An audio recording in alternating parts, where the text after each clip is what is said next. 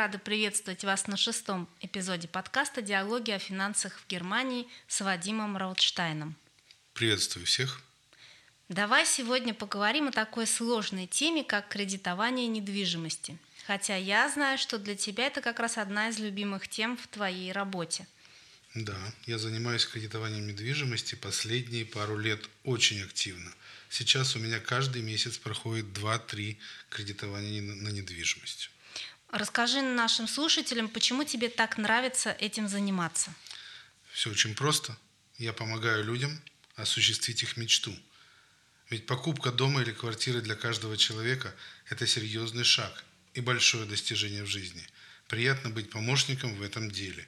Самый кайф – это когда мои клиенты получают ключи и звонят мне уже из нового дома. Круто. А расскажи теперь, какие главные критерии должны соблюсти человек или семья в Германии, чтобы получить выгодный кредит? Чтобы получить выгодный кредит, нужно соблюсти всего несколько критериев. Доход должен соответствовать вашим желаниям или, скажем, цене объекта. Должен быть собственный капитал для покрытия расходов на оформление покупки и желательно еще иметь хотя бы 10% для того, чтобы взять кредит не на 100% недвижимости, а на 90% или еще меньше. Чем больше у вас собственный капитал, тем больше шансов получить выгодную процентную ставку. А под какие проценты сейчас у тебя получают кредиты твои клиенты чаще всего?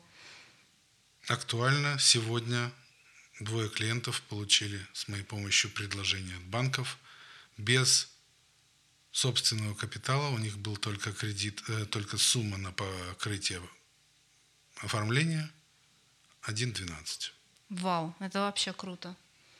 Я думаю, что эти клиенты были очень рады услышать такой Да, процент. они не ожидали, они рассчитывали хотя бы на 1,3, и тут 1,12, в глазах было счастье. От чего зависит процентная ставка по кредиту? Я думаю, что этот вопрос интересует всех наших слушателей. Процентная ставка по кредиту зависит от очень многих критериев. И несмотря на общее заблуждение, процентная ставка – это не сегодня или завтра, это зависит от вас, от вашего бонитета, от качества недвижимости, которую вы покупаете, от вашей профессии, от состава семьи, от очень-очень многих факторов, и это очень индивидуально. Даже э, такие все эти критерии, если соблюсти, получается, что можно найти какую-то качественную недвижимость, и под нее будет э, лучше процентная ставка. Если недвижимость со, со, с точки зрения банка качественная, свежая, современная и не переоцененная продавцами, процентная ставка будет намного лучше. Очень интересно. Какой доход должен быть у семьи, чтобы они могли позволить себе ипотеку? Как это рассчитывается? Ну, очень-очень грубая формула. Для начала семья должна обеспечить свой прожиточный минимум. Прожиточный минимум – это ориентировочно 650 евро на главу семьи, по 250 евро на каждого следующего члена семьи. Если у семьи есть машина или две, по 200 евро еще на каждую машину. Этот прожиточный минимум – у семьи должен оставаться, плюс должны быть деньги на кредит, на сам кредит и на коммунальные услуги за тот объект, который они покупают. Если после этого у семьи остается еще хотя бы 200-250 евро свободных, то кредит им дадут без проблем.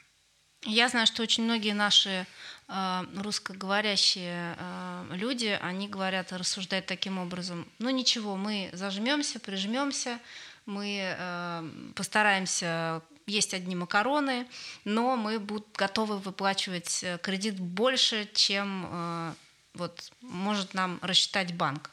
Но, насколько я знаю, банк так не рассуждает. Ну, во-первых, банк не даст такой кредит – людям, которые могут зажаться и есть одни макароны и борщ. Банк дает максимально 30-35% от нетто дохода семьи. Потому что они считают, что, во-первых, у семьи должен быть запас на прожиточный минимум и должны быть еще деньги в случае рефинансирования, если процентная ставка поднимется выше, должен быть запас на повышение процентов и, соответственно, увеличение месячного взноса. То есть, если какой-нибудь э, маленький провинциальный банк дает э, людям кредит любой, во что бы то ни стало, даже если у них недостаточный доход. Это звоночек, это повод задуматься. Ну, чудес на свете не бывает. Если банк дает кредит под какой-то процент людям, которые в другом случае бы кредит не получили, значит, там есть какой-то подводный камень в этом кредите, или там очень низкая процентная ставка погашения тела кредита, и через 10 лет эти люди просто отдадут эту недвижимость банку назад, попрощаются с ней, или там есть какие-то дополнительные договоры, которые банк им продал, и они по этим договорам переплачивают вполне приличную сумму. Баушпар или еще что-нибудь. Угу. Лебенсвязыхер. Я знаю, что ты достаточно часто Э, разбираешь уже э, полученные людьми ранее кредиты, и бывает так, что ты находишь там какие-то ошибки. Какие ошибки чаще всего встречаются? Чаще всего люди берут кредит и хвастаются тем, что платят очень мало в месяц, не думая о том, что это не страховка ущерба третьим лицам, а это все-таки кредит, который надо выплачивать, и чем больше вы платите в месяц, тем быстрее вы расплатитесь. Те, кто платят мало – могут даже не увидеть конца кредита, а передать его детям. Вот как оно на самом деле выглядит. Это действительно очень часто слышно в разговорах, когда друзья друг перед другом хвастаются, что я плачу за кредит очень мало. Так что это правда. Что бы ты мог пожелать нашим слушателям, тем, которые хотят э, приобрести недвижимость в ближайшее время, в обозримом будущем? Прежде всего нужно трезво оценить свои возможности, свои реальные возможности. Для этого каждый из слушателей может обратиться к нам, ко мне, к моей команде и совершенно бесплатно провести экспресс-тест э, своих кредитных рамок. Есть определенные формулы, которые, в принципе, можно даже без компьютера, без ничего рассчитать в уме. И смело обращайтесь, мы рассчитаем вам все и покажем вам максимальную сумму, на которую вы можете рассчитывать, и исходя из этого вы уже будете совершать поиск вашего объекта мечты. Самое главное – грамотно планировать свой бюджет, чтобы не только работать на выплату кредита, но еще и жить, путешествовать и получать удовольствие от жизни. Это ты хорошо сказал. Спасибо тебе за эту беседу. Я уверена, что она будет полезна многим нашим слушателям и заставит задуматься.